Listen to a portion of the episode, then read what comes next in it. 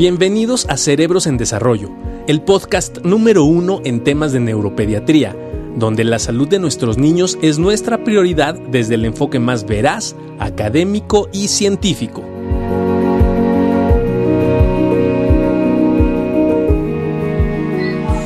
¿Cómo estamos? Muy buenos días.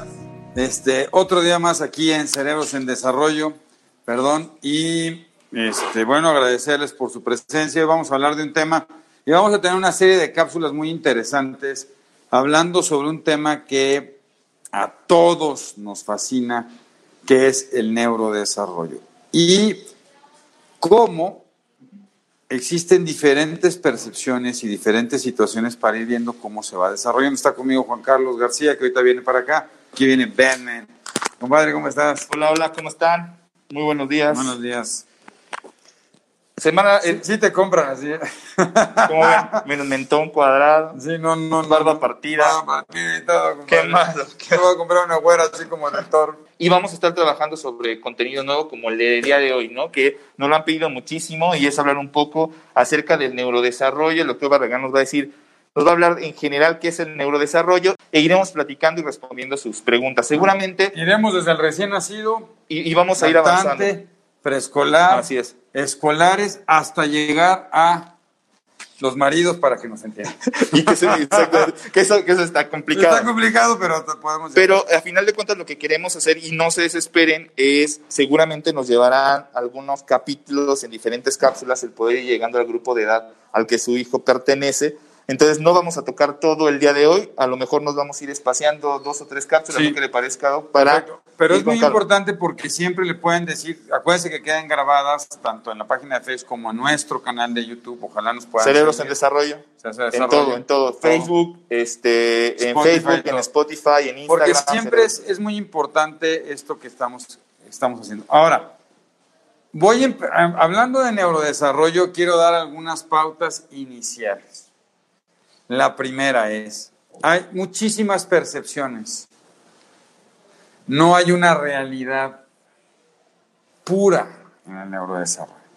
Eso es importante porque a lo mejor de las cosas que uno va hablando, o sea, nos apegamos mucho a la parte académica, a lo que se sabe, pero hay diferentes percepciones para que no se sientan, no, porque hay gente que se puede sentir un poco, oye, pues es que a mí me dijeron esto, me dijeron lo otro. Han cambiado, de repente hay modas, hay situaciones y nosotros tratamos de mantenernos en lo que por lo menos se sabe y hay una evidencia científica. Entonces, no es que lo que digan, o sea, y eso es importante porque a lo mejor si ustedes les han dicho otras cosas, Claro. Que es como el otro día tú lo pusiste perfecto, ¿no? Como el termómetro este, ¿no? Que mide la temperatura y que decían que mataba neuronas. Y yo decía, "Uy, sería maravilloso porque a los residentes aquí les podría poner eso. en el área de- del comportamiento y el seguimiento de instrucciones. Los de- exactamente. así a ver, ¿dónde estás? ¿Dónde estás? Tac, tac, tac. Y no. Eso se llamaba este, frenología, ¿no? Fue, a fue en París hace el siglo pasado, donde se decía que había ciertos lugares y desde ahí empezó el neurodesarrollo. Así es. Entonces, bueno, esto, esto lo voy a comentar así antes de que, como a- a- de las perspectivas que se tienen y de algo que es muy interesante y que siempre se ha hablado, que es entre nurture versus nature. Y perdón que lo ponga en inglés, pero se entiende muy bien el concepto entre dónde te quieres poner en el desarrollo, en que es la naturaleza la que marca el proceso del desarrollo, o es la educación y lo que hacemos la que marca el proceso de desarrollo. Y como papás y como médicos y como terapeutas y como maestros es fundamental que sepamos nosotros qué consideramos, porque si tú consideras que todo está dado por la naturaleza y el destino, pues no habría que hacer nada. Si tú consideras que todo está dado por lo que tú haces, pues entonces hay una gran variabilidad. Eh, Sería imposible poder sostener el proceso del desarrollo. Porque imagínense toda la cadena de fenómenos que se van dando cuando yo establezco algo. Claro. Entonces, algo de lo... Es muy interesante porque, por ejemplo, un psicólogo que a mí me encanta, ¿no? Y que es Russell Barkley, él decía, por ejemplo, que el comportamiento está en un 80% establecido por mis genes. Depende mucho entonces qué tan probiologista o no sea, y ahí podríamos entrar en un fenómeno de discusión. Entonces, todo lo del desarrollo siempre está en discusión.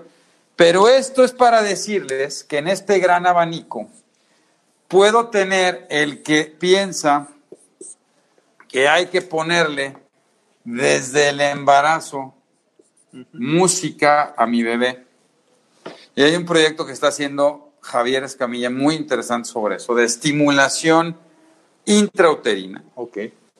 Hasta, les digo, el, el decir, pues no importa, ¿no?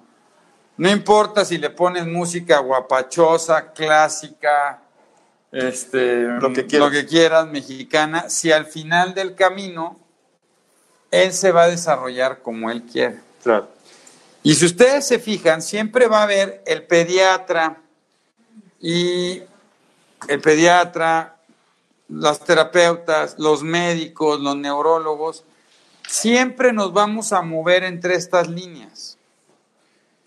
Y es bien interesante porque mucha gente vamos hablando, y siempre me dice eso, de las experiencias que en realidad me enseñó a mí mi mamá.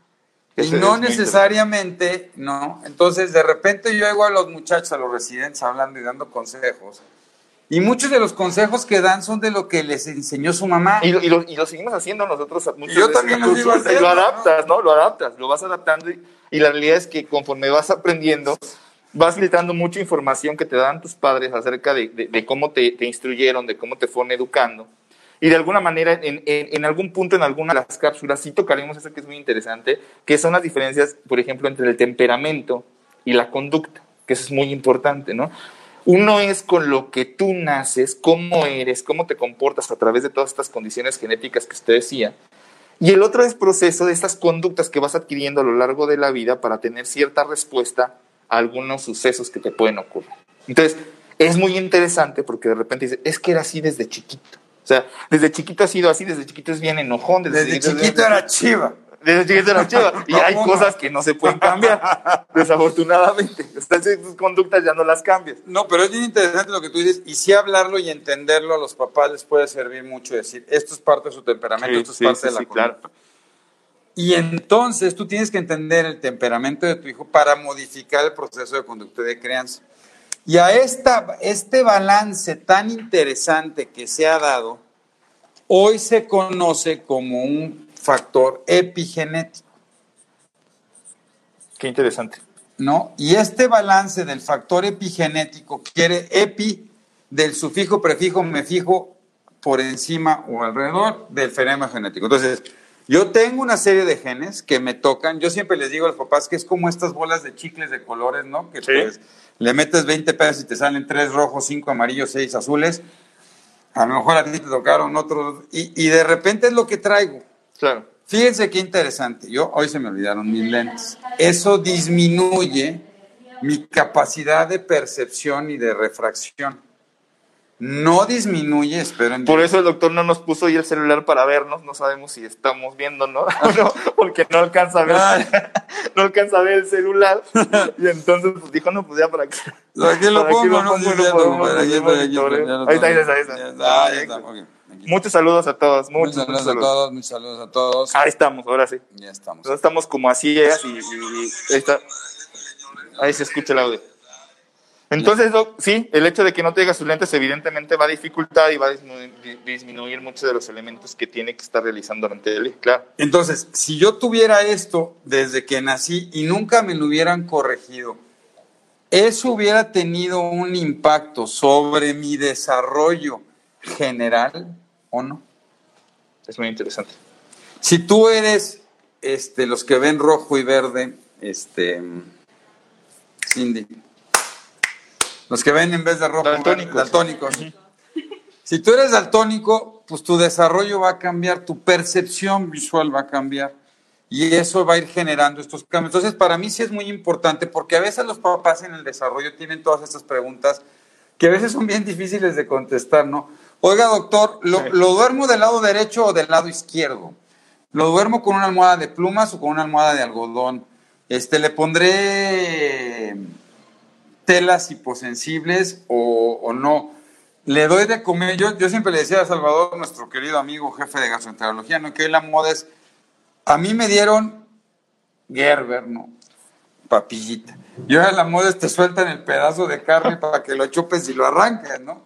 Eh, Va, va cambiando, ¿no? Lo, lo platicábamos el otro día. el- el- Pero esto que va cambiando, ¿por qué es? Vamos. O sea, al estilo cavernícola, ¿no? Pero eso, entonces... No, no, fíjese que, y, y justo lo que, lo que platicamos muchas veces en la consulta, ¿no? Y lo hemos, lo hemos tocado, parece ser que existe una tendencia a querer un poco apresurar el proceso, ¿no? De adquisición de habilidades. Y, y con todo esto que, que ustedes saben que se llama estimulación temprana y demás, parece confundirnos en el sentido de que Ay, no queremos, ese tema, no queremos toques que, que- se aceleren los procesos, ¿no? Y de repente, y nos ha pasado en la consulta, usted lo ha visto también, en, este, en el sentido donde se inicia, por ejemplo, la alimentación complementaria, ¿no? Ahorita que decía usted, a los cuatro meses de edad, ¿no? Y resulta que de repente hay algunos chaparritos con algunas situaciones del desarrollo donde a los cuatro meses, por X o Y circunstancia, podrían no tener todavía el sostén cefálico consolidado, que eso no sería normal y lo vamos a ver más adelante, y que de alguna manera también el tono muscular y la capacidad para poder deglutir no está del todo desarrollada, ¿no? Y de alguna manera te empiezas a topar con algunas circunstancias como que el niño no puede eh, consumir eh, pedacitos de comida un poquito más grandes y, sigue consumiendo papillas y se empieza a estresar y de repente antes lo iniciabas, iniciabas la lactación o la alimentación complementaria a los seis meses, ahora lo quieres iniciar a los cuatro meses y de repente entras en un conflicto donde la mamá dice, bueno, pero ¿por qué no quiere comer? Señor, espéreme tantito, etcétera, etcétera. Lo que es una realidad es que para todos los procesos de neurodesarrollo existe una edad de inicio donde vamos a empezar a ver los primeros indicios de que el niño está adquiriendo ciertos hitos y una edad de consolidación. Cuando escuchen la palabra hito significa habilidad, una habilidad nueva que el niño está adquiriendo. Nosotros en el proceso de vigilancia del neurodesarrollo, lo que vamos haciendo es vigilando que el niño vaya adquiriendo ciertos procesos a determinada edad. Entonces lo vamos haciendo de recién nacido al primer año de vida por meses, ¿no? Y vamos viendo, bueno, pues cuándo tiene que sonreír, eh, la sonrisa social, o sonreírle a mamá, cuándo tiene que sostener la cabeza, cuándo tiene que sentarse con ayuda, cuándo tiene que sentarse sin ayuda, cuándo tiene que empezar a gatear, cuándo tiene que empezar a caminar, etcétera, dentro de los estándares generales De los rangos, por eso aquí sobre y, los y rangos. rangos. Entonces, una cosa es el inicio del hito de desarrollo, eso significa inicia con el sostén cefálico, y la otra es lo consolida. ¿Qué significa eso? Ya lo tenemos bien presente y bien puesto ya en el fenómeno de desarrollo. Entonces, en las valoraciones que nosotros hacemos en neurología y su pediatra también lo que hace es poder verificar que el niño vaya adquiriendo y vaya ganando esas habilidades conforme va pasando el tiempo y que lo vaya cumpliendo según lo establecido, lo estipulado, en curvas y en tablas internacionales, con lo cual tiene que, tienes que ir vigilando que el niño vaya desarrollándose de forma adecuada. Que vayas dando dentro del rango esperado. claro. Entonces ahí quedamos, estamos los dos totalmente de acuerdo en que tiene que ver por rangos Sí. y que el niño va a ir adquiriendo estas habilidades de manera paulatina. Si no consolida o concreta el hito de desarrollo, no queda grabado. Y esto podría hacer que el niño se tarde más en tenerlo o lo vaya perdiendo. Mati, saludos a Michoacán. Saludos, saludos. Y la otra cosa bien importante en el desarrollo y en el aprendizaje y en la vida es, se tiene que consolidar el primer proceso para que se dé el segundo proceso, que siempre el segundo proceso es mucho más complejo y difícil que el primero en general. Y así se va a ir sosteniendo y se va a ir sosteniendo y se va a ir sosteniendo. ¿Eso qué implica? Entonces, ¿qué implica? Que primero el niño va a tener que sentarse solito antes de llegar a caminar. Exacto. Entonces, dentro del desarrollo vamos a tener diferentes momentos. No puede caminar si todavía no ha logrado sentarse, que de repente también, de repente, Puede pasar. ¿Qué pasa? ¿Qué pasa? Este, doctor, ¿puede caminar si no ha gateado? Es que mi hijo no ha gateado y de repente me dijeron en la escuela que como no ha gateado va a tener algunos problemas de coordinación, ¿no? eh, motora y que le va a costar mucho trabajo leer y escribir porque el niño no gateó y que además Bueno, va a ser muy torpe para hacer Incluso muchas hay mucha cosas. gente, y vamos a discutirle, nos vamos a meter en camisa de varas y les pedimos a todas las terapeutas que nos ayuden aquí. Que nos ayuden, que nos echen una mano y que nos den sus comentarios, ¿no? Hay terapeutas que dicen, ni loco, no puede caminar Si no gatea. Porque si no, eso va a generar una alteración y daño, ¿o no, Cindy? En el desarrollo. Cindy nos está apoyando. Cindy nos, muchas Cindy, gracias. Muchas gracias, Cindy. Aquí nos está apoyando Cindy. Ahorita, Ahorita, le va- ahorita se las, ahorita se no, las enseñamos. Bueno, eso es bien importante, porque entonces, por eso entender esto es tan importante ir entendiendo si realmente está pasando o no está pasando o qué está pasando. Y, ¿y qué más? Bueno, ahora, también hay que reconocer dentro del fenómeno de desarrollo, yo así lo veo, ya nos quedamos ahí No, no, no, estamos, estamos. Sí, sí, es verdad. que dentro del fenómeno de neurodesarrollo es que al inicio todos los desarrollos están muy juntos, pero conforme vamos desarrollándonos y evolucionando, y aquí estamos hablando en términos generales, normalmente uno lo que va viendo es que cada niño va teniendo un desempeño mejor en diferentes habilidades. Por eso cuando hablamos del neurodesarrollo, hablamos de diferentes hitos y no hablamos como de un todo. Bueno, vamos, puedes empezar, vamos a, quiero compartir una lámina antes de bien, pasar a esto, bien, bien, para que la discutamos entre usted y yo y la podamos ir viendo. Es una página que me gusta mucho, de española, este, de, de, de- seguro? Sí, sí, sí. Ya le puse ahí. ¿Sabe qué? No, no, más, no. Porque no hicimos nosotros la lámina. sí se puede Sí, ver. sí podemos ver. No voy a hacer una Nada más si le pones española. este, add en la parte de abajo, y a ver si quieres, ya estaba ahí. Ándale, pues es que todavía no salimos acá, venimos muy desfasados. Entonces, miren, quiero que vean la lámina que les estoy presentando ahí, donde eh, precisamente, con- ahí estamos, ahí estamos, Súper. donde estamos observando cómo que todo lo que gira alrededor del neurodesarrollo y todo lo que interviene en el proceso de neurodesarrollo. Entonces, como ustedes pueden ver en la lámina que están observando, existen diferentes factores biológicos que pueden intervenir en el proceso de neurodesarrollo. Tenemos la parte endógena, que eso es lo que ustedes están viendo, que tiene que ver con la herencia genética, ¿no? Ya lo veníamos en esta parte, y los factores epigenéticos, que es lo que decía el doctor Barraga. ¿Qué tiene que ver? ¿Qué es la- qué- ¿Cuál es la diferencia? Una es los genes con los que nacemos, ¿no? Y que evidentemente están condicionados por mamá y por papá. Y la otra que es la epi- epigenética, que es todo lo que existe a mi alrededor, es todo lo que el ambiente puede influir para que ciertos genes pudieran, y recuerden que esa es una explicación, repetimos, para papás, por eso no estamos utilizando una terminología que sea muy complicada, y si tienen alguna duda, háganosla saber. Pero entonces la parte epigenética es todos los factores que hay en el ambiente que pueden influir para que alguna de la información genética pudiera llegarse a expresar. ¿Sí? Entonces ahí podríamos llegar a muchas, eh, a muchas otras eh, situaciones que vamos a ir comentando. Entonces, como pueden ver en esa parte endógena tenemos tanto la parte de información genética como la parte epigenética. Después del otro lado van a observar la parte de factores biológicos de tipo exógeno. Eso que tiene que ver, ya lo hemos comentado en otras cápsulas, Doc, que tiene que ver con la parte de antecedentes prenatales, ¿no? Del paciente. En este caso, el estado de salud de mamá, cómo, cómo estaba mamá, el consumo de ciertos este, micronutrientes antes del embarazo, ácido fólico, su tipo de alimentación, si padecía alguna enfermedad, etcétera, etcétera. Después, los perinatales, que es todo lo que ocurre en el proceso de embarazo, también lo hemos platicado, situaciones de riesgo como infecciones durante el embarazo, eh, amenazas de aborto, amenazas de parto pretérmino, diabetes gestacional, preeclampsia, eclampsia, estados hipertensivos del embarazo, etcétera.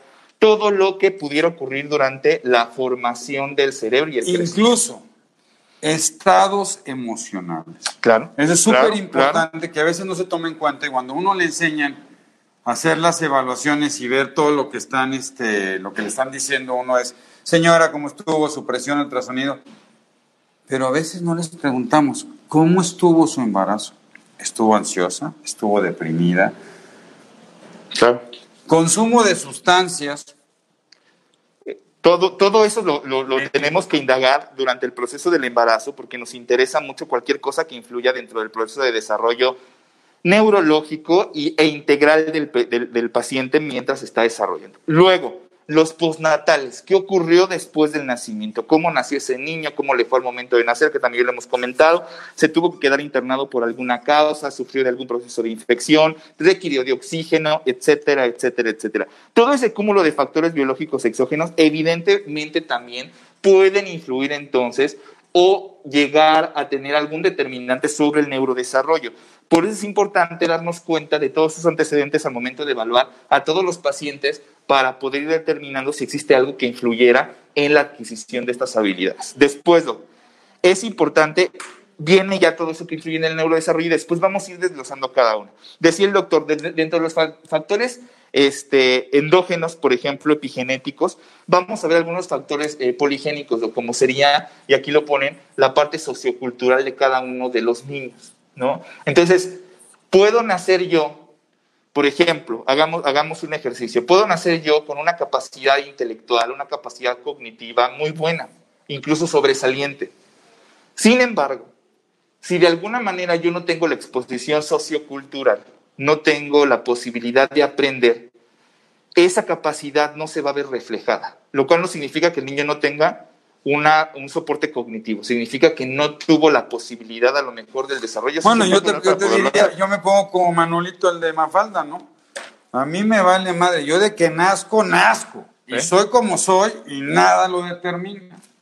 O sea, que si yo, y eso es muy, este, esquineriano, ¿no? Muy así de, de, yo nací y yo soy lo que soy desde el punto de vista genético, independientemente de si nací en México, Canadá o China, católico, musulmán, sin religión,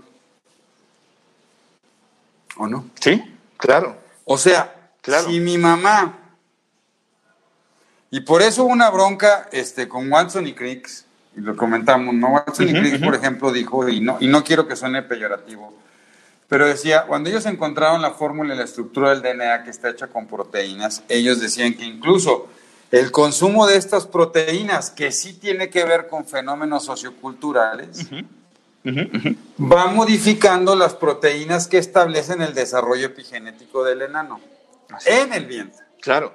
Y aquí, en esos, en esos fenómenos epigenéticos, donde hablamos de la parte sociocultural, etcétera, influyen muchas otras cosas, independientemente del nivel educativo, de la situación eh, económica y demás, evidentemente es importante porque eso lo hemos visto. Es decir, pacientes, por ejemplo, que no se alimenten de forma adecuada, sí podría influir de manera epigenética en su desarrollo y de alguna manera influir en la adquisición de habilidades posteriormente. Eso es importante porque, como usted decía, todo pareciera como que todos los niños nacieran con la misma posibilidad de crecimiento. Sin embargo, y aunque desarrollo. Es, y desarrollo, aunque es así, aunque pudiera ser así, si no hay factores como los que comentamos, evidentemente todo el estado que los rodea, todo el estado ambiental que los rodea, será un determinante importante para la adquisición de habilidades. O sea que sí tiene que ver si la madre embarazada trabaja o no trabaja. Por supuesto. Tiene que ver si mamá se la pasó y como yo les decía, no a las más que, que, me sorprenden y la verdad este, las admiro porque se van de la junta, ¿no? De la última junta se van a parir ahí a, inmediatamente, ¿no? O quedarte tranquila durante el embarazo. Estar tejiendo como pasaba hace 50 o 60 años. Tomando tus tamalitos y tu atole, ¿no? Para ir preparando bien la leche. Porque ahora dicen muchas de las abuelas que las mamás ya no tienen leche porque no toman atole ni, ni, claro. tamalitos. Vamos, a final de cuentas es lo que decíamos, existen procesos que se van modificando y que a, a final de cuentas, y lo hemos platicado también en otras, en otras eh, cápsulas, las situaciones actuales obligan a que bueno, pero, el bueno, embarazo se dé en diferentes circunstancias. Pero fíjate qué interesante, porque muchas mamás tienen esa culpa y decir, híjole, ahora, no, no. Porque lo que queremos demostrarles es que hay tantas variables. Por ejemplo, una mamá que trabaja es una mamá que hace, está todo el tiempo en acción y la dieta cambia, nomás por irse a trabajar. Porque Claro. seguramente la mamá que trabaja no sale temprano, La, la dieta, la hidratación. la ¿no? hidratación Que es que, tan importante tiene, para los poder periodos lactar. de sueño, Claro, no, desde el embarazo. claro, claro, claro. Yo siempre les he dicho, las mujeres, bueno, ahora andan muy fitness, ¿no? La verdad. Pero la verdad es que cada vez hay muchas mujeres que han dejado hacer ejercicio y ya no hacen muchas cosas, hacen más ejercicio de oficina que otra cosa. Sí. Y eso ha debilitado los, los paredes abdominales y los músculos. ¿Qué tanto eso ha favorecido que cada vez más niños tengan que nacer por cesárea o no? Fíjate, y te lo voy diciendo, ¿no? Y a, la- y a- y a nuestra gente, y no sé ahorita que nos digan todos, porque de repente hay gente que se quiere agarrar de un factor específico sí, sí, sí. y decir, no, es que, y no. No, re- recuerden que cuando hablamos de todas, esto, todos esos son factores, ¿no? Todos son factores, son factores de riesgo algunos incluso, y lo hemos comentado O de anteriormente. potenciación. O de potenciación. Evidentemente, mientras más factores le vayamos sumando, tenemos diferentes factores, vamos sumando uno, prematurez, vamos sumando otro, infecciones durante el embarazo, sumemos otro, diabetes gestacional, sumemos otro, sumemos otro. Esta suma de factores, ¿no? Que se llaman multifactores o muchos factores Multifactores. asociados, nos dan como resultado una causa que pudiera entonces influir en el proceso de desarrollo. Eso es importante. Segundo punto, dentro del neurodesarrollo. ¿Qué pasa con eh, algunas comunidades cerradas donde pudiera haber consanguinidad? Ese es un factor también que pudiera ser determinante en el desarrollo, ¿no? Podríamos tener algunos, eh, algunas situaciones, algunas enfermedades de desarrollo eh, genético, evidentemente por consanguinidad. ¿Qué significa tener hijos entre este, familiares, familiares cercanos. cercanos? Y aquí sobre todo porque hay muchos genes recesivos que se mantienen en las mismas familias. Por eso bien decía mi abuela, vas y te consigues uno de otra familia que ni conoces y ni sabes de dónde viene. No se equivocaba. Ahora, fíjense qué interesante, y me voy a ir a... Pero, hubo un estudio súper interesante. ¿Qué tanto la pareja, ¿no? Con la que yo ando y decido o no decido, pero tengo un hijo, ¿no? O sea, embarazo, porque pues no necesariamente siempre están este, tan deseados. No, es una realidad, ¿no? O se puede ver mucho amor. Es simple y sencillamente un acercamiento físico. ¿O qué más tiene que haber para que se genere realmente un producto? Y esto es porque se han incrementado muchísimo los niveles donde las mujeres cada vez pueden tener menos hijos. Cada vez hay mucho más la búsqueda de tratamientos porque Sí. es más difícil. ¿Qué factores están impactando sobre que las mujeres cada vez sea más difícil? Y dos es, ¿qué tanto, por ejemplo, tiene que ver el sistema inmune? Y hay un estudio muy interesante porque yo hice mi maestría sobre complejos de HLA que tiene que ver con el sistema inmune. Hicieron un estudio donde se ponían la ropa este, unos cuates. Ah, para el lo- olor, para el olor. Para el olor, Sí. diciendo que el olor del olfato humano es prácticamente nulo. Y luego a las chavas las ponían a oler la- las ropas. Y la chava oliendo la ropa decía, Con- ¿Cuál, era el cuate como que le... Este, este olor me gusta. Interesantemente observaron que había casi un 90% de correlación de los HLA. O sea, imagínense qué interesante que hasta para que un produzco nazca, no solamente es que me guste el otro, sí me guste, sino que a lo mejor hay una serie de factores químicos que dicen el amor es químico, ¿no? Pues sí, probablemente que vayan favoreciendo que tú puedas no solo tener un producto sano, sino que no contrachoquen o no tengan situaciones que pudieran provocar que el niño no se desarrolle. Eso es muy importante. Ahora, fíjese bien, otro punto, estimulación. ¿Qué tan importante es la influencia de la estimulación, que aquí la ponen como estimulación psicosensorial, en los pacientes para poder favorecer el neurodesarrollo? ¿Qué tanto la estimulación podría, tanto la falta de como la presencia de, influir en el neurodesarrollo? Que es otro punto que... de- voy a terminar rápido el cuadro no, para no, que lo- no. Luego, relación madre-hijo. Relación madre-hijo. ¿Qué tanto la relación entre la mamá y el pequeño podrá influir tanto para la adquisición de habilidades? Y no es nada raro, no sé, y de repente lo hemos visto, ¿no? Estos procesos donde el niño tiene que ser cuidado por X o Y familiar, tiene que ser cuidado por X o Y persona que a lo mejor no es parte del núcleo de la familia, etcétera, y de repente pues solo es cuidado, no es estimulado es cuidado, que significa pues que no se haga daño, que no se que no haga Bueno, te la pongo etcétera. todavía más así, es, el bebé reconoce a su madre desde que nace por el olfato Y el oído. Que eso es muy interesante porque estando en, en- en el- en la pancita de mamá, todo el mundo piensa que lo primero que se desarrolla es el oído.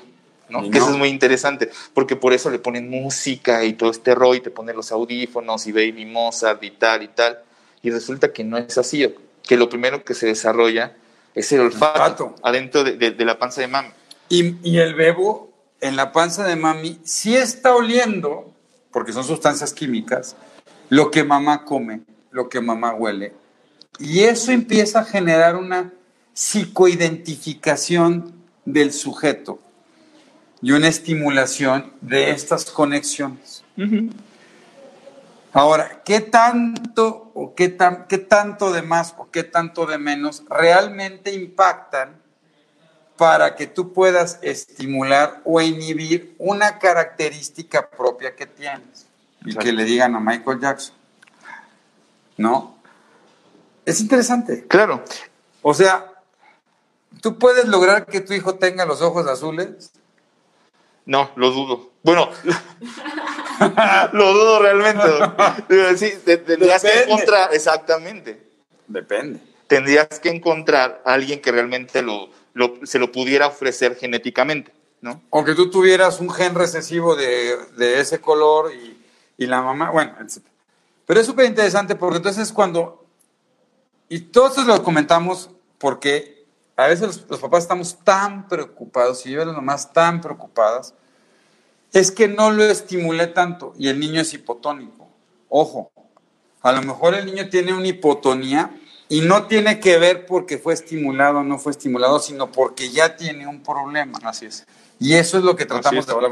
Sí, sí. Sí, para terminar, entonces ya hablamos de la relación. Luego, posibilidades educacionales, lo, lo platicamos, posibilidades nutricionales que evidentemente van a desencadenar. Pacientes con desnutrición podrían entorpecer el proceso de ganancia de habilidades, evidentemente. Y aquí ponen otro punto importante, que es el alcance de los servicios de salud. Es decir, tengo o no la posibilidad de tener un seguimiento pediátrico, tengo la posibilidad de que me estén Otra vez, supervisando desde este la madre. desarrollo y demás. Desde todo, desde todo el ¿Cómo seguimiento. ha cambiado? Y eso se los puedo decir en los últimos 20 años, ¿no? ¿Cómo ha cambiado? Cada vez vemos menos, afortunadamente, hipoxia. Sí. problemas de asfixia neonatal. Ha mejorado. Cada vez ha mejorado más la vigilancia de la madre. Y hemos evitado. desnutrición tanto materna como en el pequeño, ¿no? Le das a la que a, la- a la que sigue, por favor. Muchas gracias. Entonces, ver, hay que ver los comentarios. Espero que les esté gustando. A ver qué están preguntando. ah, regrésate acá. A ver, Bueno. ahí estamos. A ver, para Porque preguntar. algunos saludos por ahí de quién. Acá. El síncope vaso vagal, les prometo que vamos a hablar el domingo. Vamos a hacer una cápsula, les informo de una vez con el doctor Julio Ermenger o algún cardiólogo. Espero que Julio esté disponible. Ya lo comprometí. Ya lo comprometí. El domingo vamos a hablar de síncope vaso vagal Muy interesante, y muy interesante. que se están viendo mal. Oye, muy interesante porque aparte, mm, gran parte de los pacientes que pudieran tener síncope o fenómenos disautonómicos llegan a la consulta pensando en que pudieran tener algún fenómeno epiléptico. Y resulta que en gran parte de los casos no es así, entonces es importante. Ahora, Oye, entonces eso del gateo preguntan, ¿sí es neta o no? ¿O no Me- más no, es? más allá del gateo habrá que investigar no solamente la situación como tal del gateo, ¿no? que es la posición que ustedes conocen precisamente donde el niño se desplaza gateando. Hay diferentes maneras también de que el niño busque el desplazamiento, que eso es ver. muy importante. Tú dime así, tú, Juan Carlos García, hay que comprometernos con algo. Lo-. Si un niño medio se arrastró y se para, pero no gateó, tú dices, ¿está bien? ¿O no? Que gatee y luego que camine. Ok, la realidad y lo que hemos visto nosotros en el seguimiento tú- a largo plazo, la verdad es que no hemos, Que no, se comprometa con una postura. no, no hemos encontrado una relación con algún déficit en la parte, eh, por eso le digo, la investigación tiene que ser diferente porque pueden existir algunos equivalentes en el gateo. Por eso eh, ahorita los tocaremos. Pero eh, no hemos visto como que un niño que haya gateado versus un niño que no haya gateado pudiera tener diferente adquisición de habilidades, o lo haga más rápido, lo haga mejor. Sin embargo, sí dentro del proceso de, ad- de adquisición de habilidades del neurodesarrollo, sí está determinado el hecho de que el niño pudiese gatear. O sea, sí es algo que se busca. No está por demás que intentes que el niño gate. Porque Pero es un si no proceso gatee- explorado. Que no gate no, es un dato gate- de alarma. No es un dato de Ahora, alarma. siempre y cuando todo lo demás vaya, Todo lo va- demás. Ahora, ¿qué puede pasar? Que a lo mejor no gatea. Y te dice, no gateo, no terminó de gatear, porque de repente dice, es que gatea, pero arrastra un piecito, como que gatea medio raro. Y ya lo valoras y dices, no tiene buena fuerza, no tiene ningún problema en la cadera, no tiene ningún problema en ningún otro lado. La otra es, se puede arrastrar de nalgas, por ejemplo, ¿no? Puede arrastrarse de nalgas, irse arrastrando de nalguitas hasta agarrar un objeto. Puede tener reptación, ¿no? O avanzar pecho-tierra también. Y, Reptando exactamente. Y entonces cambiamos de situaciones donde viene de la parte del gateo a la situación de desplazamiento para tomar las cosas. Vamos a ir tocando un poquito esos temas más adelante. Ahorita en la situación es, darles un contexto mucho, muy grande y, amplio de lo que es el desarrollo. Entonces, hablábamos de eso ahora. Viene este proceso donde sigue la, lámina que le estamos mostrando. Me gustan mucho estas láminas de, de, neuropedia, neuropediatra.org, que es una este, pediatra española, que es María José Más. Este, vea el desarrollo anatómico, ¿no? ella, pone un desarrollo importante del cerebro muy acelerado dentro de, la panza de mami que nos lleva a, crecer con un, cerebro, un perímetro cefálico aproximadamente de 34 y 35 centímetros. Eso es muy importante porque entonces vamos a ir hablando de diferentes procesos de adquisición del desarrollo que van coincidiendo también con el crecimiento o el incremento en el volumen cerebral que lo vamos a ver en la siguiente lámina ahorita que la pasemos. Pero entonces podemos ver cómo nacemos con un perímetro cefálico de 34, 35 centímetros, pero al año, como lo está poniendo el doctor, tenemos un incremento prácticamente de 10 centímetros en el primer año de vida, lo cual habla de un crecimiento extremadamente acelerado y que no vuelve a repetirse de esta forma. Es decir, aunque la cabeza va a seguir creciendo a expensas del el desarrollo del cerebro, nunca lo va a volver a hacer de una manera tan acelerada como lo hizo durante el primer año de vida. Entonces, después va a entrar en un proceso de desaceleración. No significa que deje de crecer, sino que va a ir creciendo, pero más despacio. ¿Qué tiene que ver esto con la adquisición de habilidades y qué tiene que ver esto con la intervención que se pudiera realizar en un paciente donde te das cuenta que no está adquiriendo esos hitos del desarrollo que tendría que estar adquiriendo? Es un buen momento para rehabilitarlo, me tengo que esperar al año de edad para que, para que yo empiece el proceso de rehabilitación, qué es lo que tengo que hacer en un paciente que yo voy supervisando el proceso de desarrollo. No por eso, bueno, algo que tengo que decir es, por eso es tan importante, y es algo que los pediatras o muchos médicos no hacen, es medir la cabeza. La medición del perímetro cefálico se tiene que hacer como la revisión del bebé. Por eso es tan importante que el bebé tiene que revisarse el primer año de vida cada mes. Fundamental. Porque tengo que ir viendo cómo se va dando este proceso. Recuerden que el, el, tamaño y el crecimiento del cráneo se da por el crecimiento cerebral. No es que el hueso vaya creciendo y vaya permitiendo que el, cerebro crezca, sino es el cerebro en este crecimiento el que va a dar el desarrollo. Dos, evidentemente es el mejor momento para si yo detecto que hay algo que está incidiendo sobre la ganancia de habilidades, yo lo pueda detectar y lo pueda tratar. Por ejemplo, un caso muy sencillo, tiroides. Si yo tengo un hipotiroidismo del nacimiento y no le tomo el tamiz, por eso es tan importante el tamiz, y no detecto que tiene un hipotiroidismo, me puede hacer un cretinismo y eso va a generar un problema del desarrollo y puede generar un problema cognitivo de por vida. Claro, totalmente de acuerdo. Y, y aquí a final de cuentas lo que decíamos entonces es eso, la intervención a través de estimulación temprana, de terapias de rehabilitación, no tiene que ver con acelerar los procesos, porque a pesar de que yo lo meta estimulación a un chaparrito de dos o tres meses de edad, no voy a lograr que camine a los seis meses. Eso es bien importante. No es el objetivo de la rehabilitación. El objetivo de la estimulación. El objetivo de la estimulación es solamente el ir alcanzando lo mejor que se puedan los hitos del desarrollo dentro de lo que usted puso como rangos. Pero a ver, aquí vamos a entrar en un tema muy importante. Yo, un mensaje antes de que se nos vaya el tiempo que yo quisiera dejar desde mi perspectiva es, papás, tranquilos. El desarrollo y los genes que ustedes le pasaban a sus hijos ya traen información genética, y tú lo dijiste muy bien, para irse estableciendo en el proceso de desarrollo. Entonces, tengo que gozar el desarrollo de mí. Eso es bien importante. Y lo que tenemos que hacer, o yo lo veo así, y ven todo esto, ¿no? Es dejarme de preocupar de 800 cosas.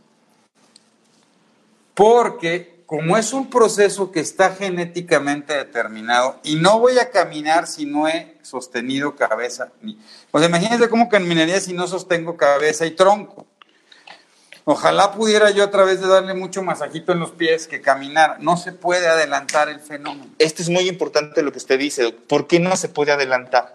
Porque biológicamente, neurobiológicamente, no está apto. No está apto todavía para hacerlo. Entonces, por eso el Entonces, ¿está inmaduro? No, fíjese, esa es una, una de las situaciones que nosotros siempre, y que entraríamos en un debate importante para la gente que nos está eh, eh, viendo en este momento, de estas, estos fenómenos de inmadurez, de falta de maduración, etcétera. No, la realidad es que es un proceso donde el niño va adquiriendo habilidades conforme su sistema nervioso se va desarrollando. ¿Eso qué tiene que ver? Por ejemplo, por eso le decía, no puede caminar antes de sostener la cabeza. Es cierto, porque los procesos de desarrollo cerebral se van dando del centro, ¿sí? Del eje, del central, hacia la parte periférica. Por eso el niño no va a poder caminar porque necesita fuerza y coordinación en las piernas, que son partes distales, por ejemplo, hasta que se mantenga perfectamente bien sentadito. Porque entonces lo primero es adquiere fuerza en el tronco, la cabeza, ¿no? Para después empezar a tener fuerza y adquirir habilidades para las piernas y los brazos. Entonces, todo el desarrollo se va valorando desde el centro hasta las partes más distales. Y fíjate, más interesante que eso.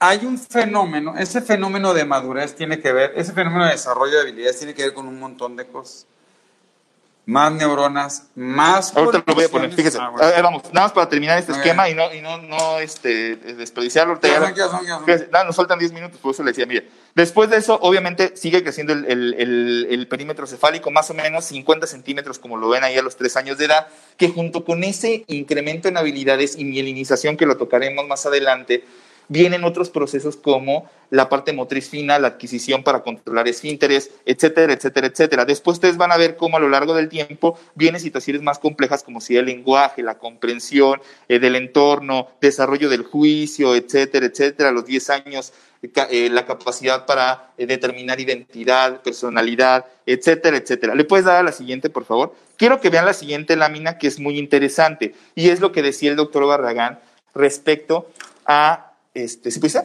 Eso. Entonces ahorita se va a poner.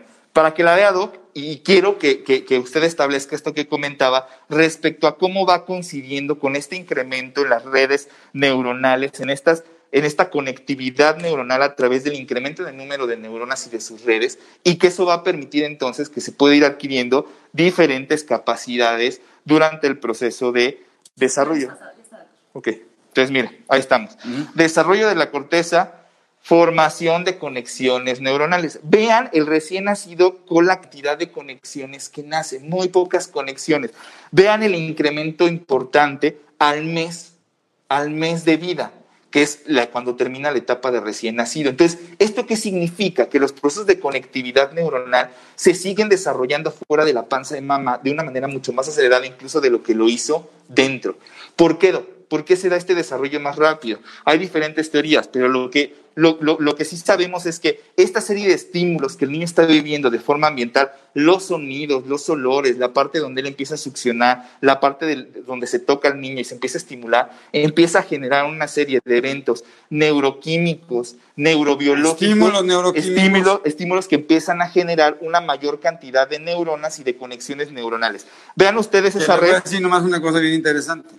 No es que no lo hiciera en la panza de mamá lo hace, pero se está, lo está haciendo. Se está preparando. Pero es muy diferente cuando ya lo tiene que ser por sí. Ah, se nos acaba el tiempo rapidísimo. Pero bueno, okay. algo que quiero nomás tocar con esto que es el desarrollo. Bueno, nada más para que lo vean. Fíjense al final, cuando ustedes ven ahí 24 meses, a los dos años ve ese, ese, ese gran árbol, ¿no? Que nosotros le decimos siempre, la es como un árbol frondoso, lleno, lleno de ramas y de hojas, un árbol verde, muy verde y frondoso, que son conexiones neuronales, son neuronas de gran desarrollo y a los dos años es un punto determinante que lo tocaremos seguramente en la siguiente eh, eh, eh, live que vamos a tener, porque a los dos años se llevan a cabo o, se está llevando a cabo un gran proceso que es el proceso de y cambia el proceso. Y cambia y eso es muy importante porque entender que, a veces los primeros dos años de vida es difícil establecer algunos diagnósticos porque estamos en procesos de total reconexión.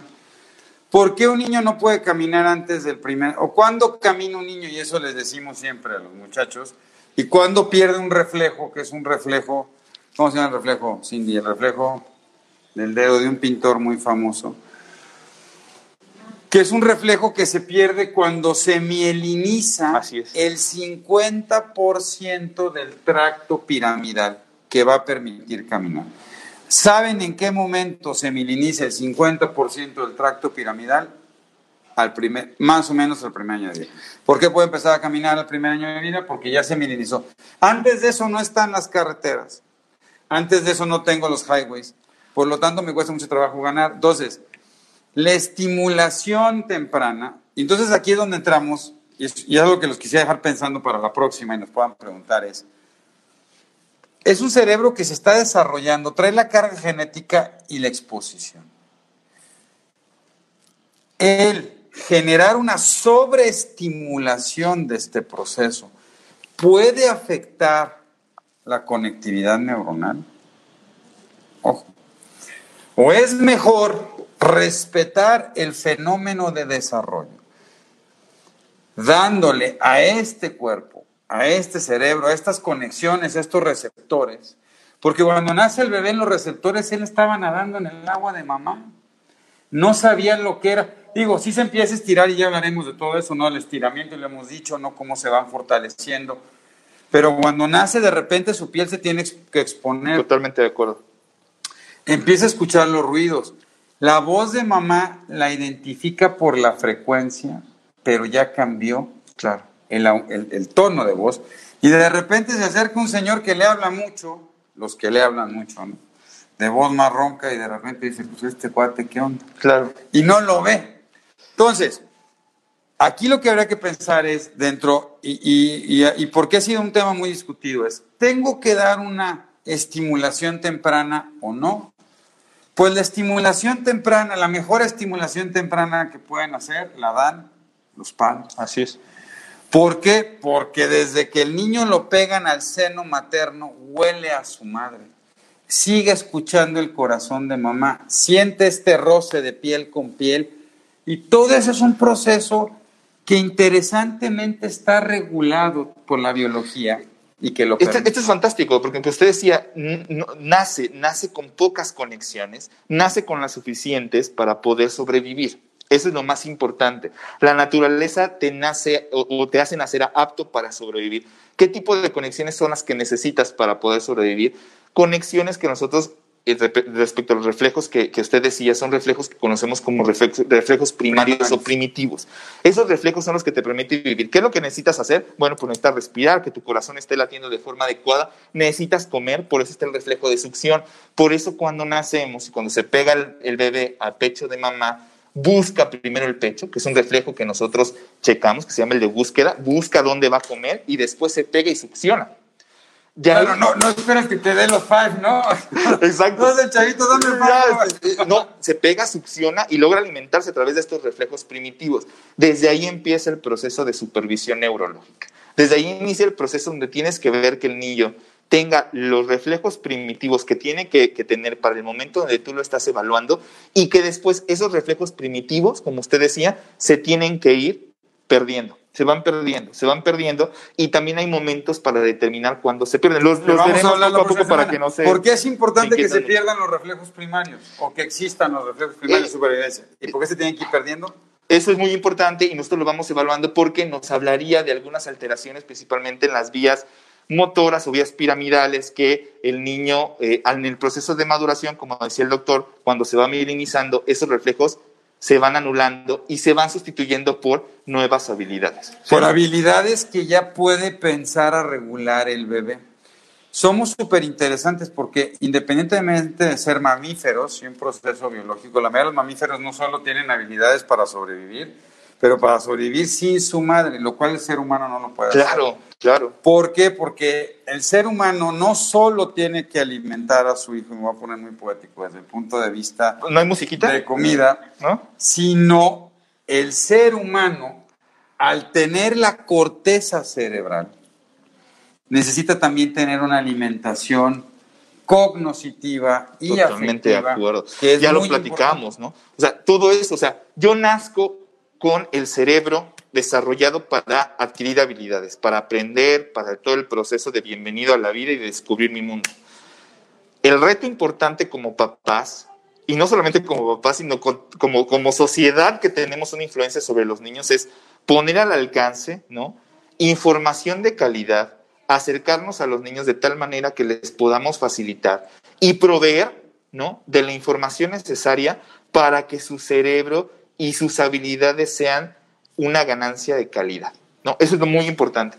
Vamos a ir tocando diferentes grupos de edad. Hoy quisimos darles un, un panorama muy general de la cuestión del neurodesarrollo, más o menos para que, para que veamos estos factores que influyen, cómo nosotros lo vamos evaluando, eh, todo lo que comentamos de la parte ambiental y todo esto. Esperemos que les haya gustado. Por favor, coméntenos, coméntenos si les gusta esta parte de, eh, Sí, de lo que estamos realizando. o ¿no? quieren nada más que hablemos de lo que tiene que hacer un Porque íbamos a arrancarnos, ¿no? Y esa era la realidad y el plan era arrancarnos de, de los cero a los tres meses tiene que hacer esto, ¿no? Del el primer mes de vida tiene que hacer esto y luego a los tres esto y luego a los seis esto.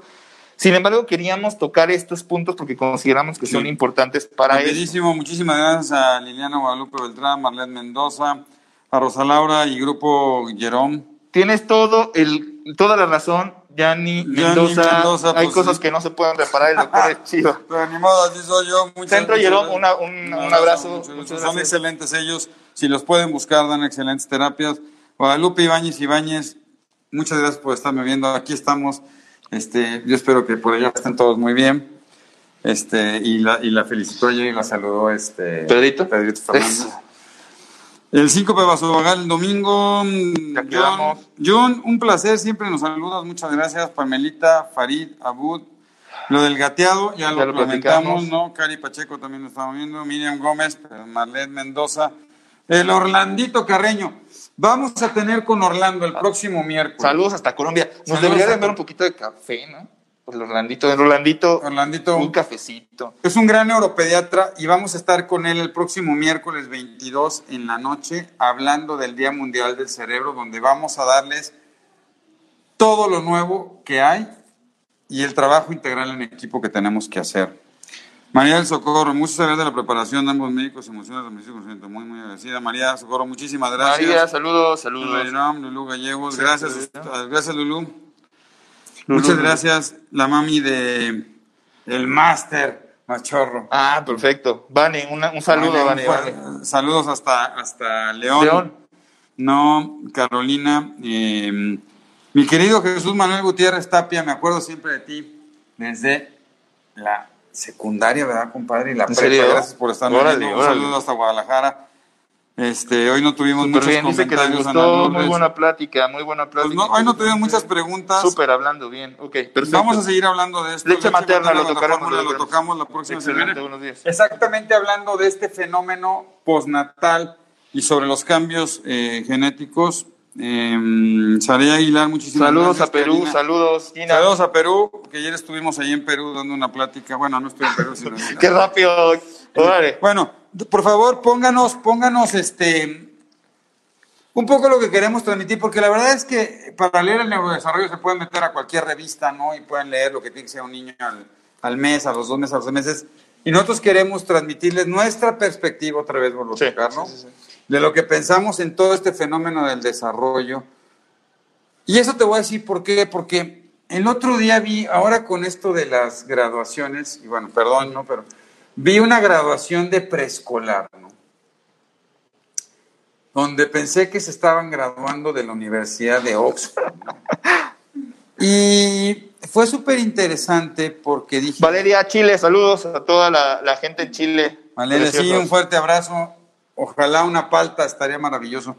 Y este mm, y yo pensaba, Perdón, de- de- perdón por No. interrumpirlo más para terminar. Por ejemplo, Karina nos pone, mis niños tienen cuatro años y todavía no hablan bien, dicen solo algunas palabras. Karina, la edad de, por ejemplo, dentro del proceso de neurodesarrollo, y lo platicaremos, a los cuatro, para rápido, a los cuatro años de edad, un niño tendría que estar hablando lo suficientemente bien para que un extraño como usted o como yo le entendiéramos prácticamente el 100% de lo que dice. Entonces, a Es los cuatro años dice eso es importante. que a los cuatro años tienes desarrollado, el 75% del lenguaje que usas el resto de tu vida. Así es. Entonces, si tú has notado eso, evidentemente eh, consulta con tu pediatra. Ahora, entendiendo el proceso de neurodesarrollo es, durante la madre, si tengo un par de enanos que están luchando por este fenómeno, puede ser esperado que yo tenga un neurodesarrollo diferente.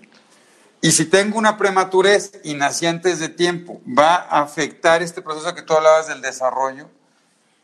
Y si es así, y eso lo vamos a hablar, es cuándo debería de emparejarse con el fenómeno de Totalmente de acuerdo. Lo interrumpí. Entonces vio lo de la graduación. ¿Qué pasó? No, no, bueno, no, me quedé pensando y dije, creo que de repente los papás estamos demasiado bombardeados por muchísimas cosas cuando lo importante, y vi la foto de un muy buen amigo mío que me mandó la foto de su hijo en la graduación, ¿no? O sea, y de repente dije, qué interesante es lo que los papás estamos percibiendo como lo que tengo que hacer para estimular el desarrollo. Así es. Y realmente qué es lo más importante para lograr que este fenómeno fenómeno que está genéticamente determinado, yo le permita como papá establecerse. No es estimulación temprana. Sirve mucho la estimulación temprana en determinadas ocasiones y les vamos a decir. Ya lo comentamos, Mirna, por ejemplo, si nos hacen antes de término, no habrá que ver qué tan prematuro es, por ejemplo, pero les platicaremos en cierto momento, vamos a buscar que aunque haya nacido antes de tiempo se empareje a la adquisición de habilidades que con el resto de los niños de término, ¿no? Eso es muy importante. El doctor aquí, muchas gracias por estar este, Saludos a Coahuila por ahí que nos decían, Norma, muchos nueve años y no habla, evidentemente Norma eh, habrá que tiene un problema y es un retraso en el desarrollo. Dositea, saludos, eh, pues muchos saludos, saludos, saludos, saludos, saludos, saludos a todos. Oigan, pues muchas gracias. Espero que les haya gustado más o menos cómo vamos abordando esto. Iremos preparando entonces el tema de esta manera, platicaremos un poco de las experiencias que hemos tenido principalmente en la parte de las consultas, las dudas más frecuentes que nos, que nos preguntan los papás. Iremos mostrándoles algunos esquemas, como dice el doctor Barragán. El estudio del neurodesarrollo está escrito en los libros. En los libros ya viene qué es lo que tiene que ganar un niño o no. Creo que lo que falta un poquito en información para ustedes también es qué podría enlentecer el proceso de desarrollo, qué fenómenos podrían intervenir en el desarrollo, cómo podríamos beneficiar el neurodesarrollo. ¿Cómo puedo beneficiar el neurodesarrollo? Y que de repente tengo que pensar, si lo más importante cuando se graduó a mi hijo es llevarlo en una limusina o es que él sienta que logró un escalón más en el desarrollo. Excelente. Doc, pues muchas gracias. A ver, en nada más para recordarles, mañana nos vemos en la noche con una súper, súper plática, expertos de primer nivel. Hablemos sobre niño irritable, ¿verdad? Niño irritable con el maestro Francisco de la Peña en México, con Ana Valdés este, en Chile, con Marita Calderón de Perú, con el maestro Juan David Palacio de Colombia y con este, mi queridísima amiga Marce Larraguibel también chilena un panel, nosotros Qué importante. vamos a estar viendo, para hablar de todos estos problemas que están habiendo ahora con los chavitos y que se han incrementado en la pandemia sobre este, irritabilidad. y, después lo tocaremos, recuerden el 22 de julio, el Día Mundial del Cerebro, tendremos una programación especial para ustedes ese día. El próximo martes 21 a las 8 de la noche, Andrés Siniestra de los Pumas de la UNAM estará con nosotros en desarrollo. Vean las cápsulas por favor, entren al canal de YouTube, síganos en el canal de YouTube, vean todas las cápsulas que nos son Jesús, sí, al final, de, al final de, de, de, las pláticas que vamos a dar en el desarrollo, tenemos pensado compartir con ustedes una cantidad importante de bibliografía que sea para papás, ¿no? que papás, otra parte importante. Es el libro que ya tengo y que luego vamos a reimprimir y vamos a dárselos a todos ustedes. Eh, ok, ok, ok. Saludos Norma, saludos Milagros. Este, no, pues nosotros, más bien nosotros disfrutamos de poderles dar esta información. Muchísimas gracias por todo. Gracias. Cuídense mucho. Síganse cuidando. Cubrebocas, lentes para salir, careta para salir, por favor, síganse cuidando, síganse cuidando muchísimo. Muchas gracias. bien, hasta luego.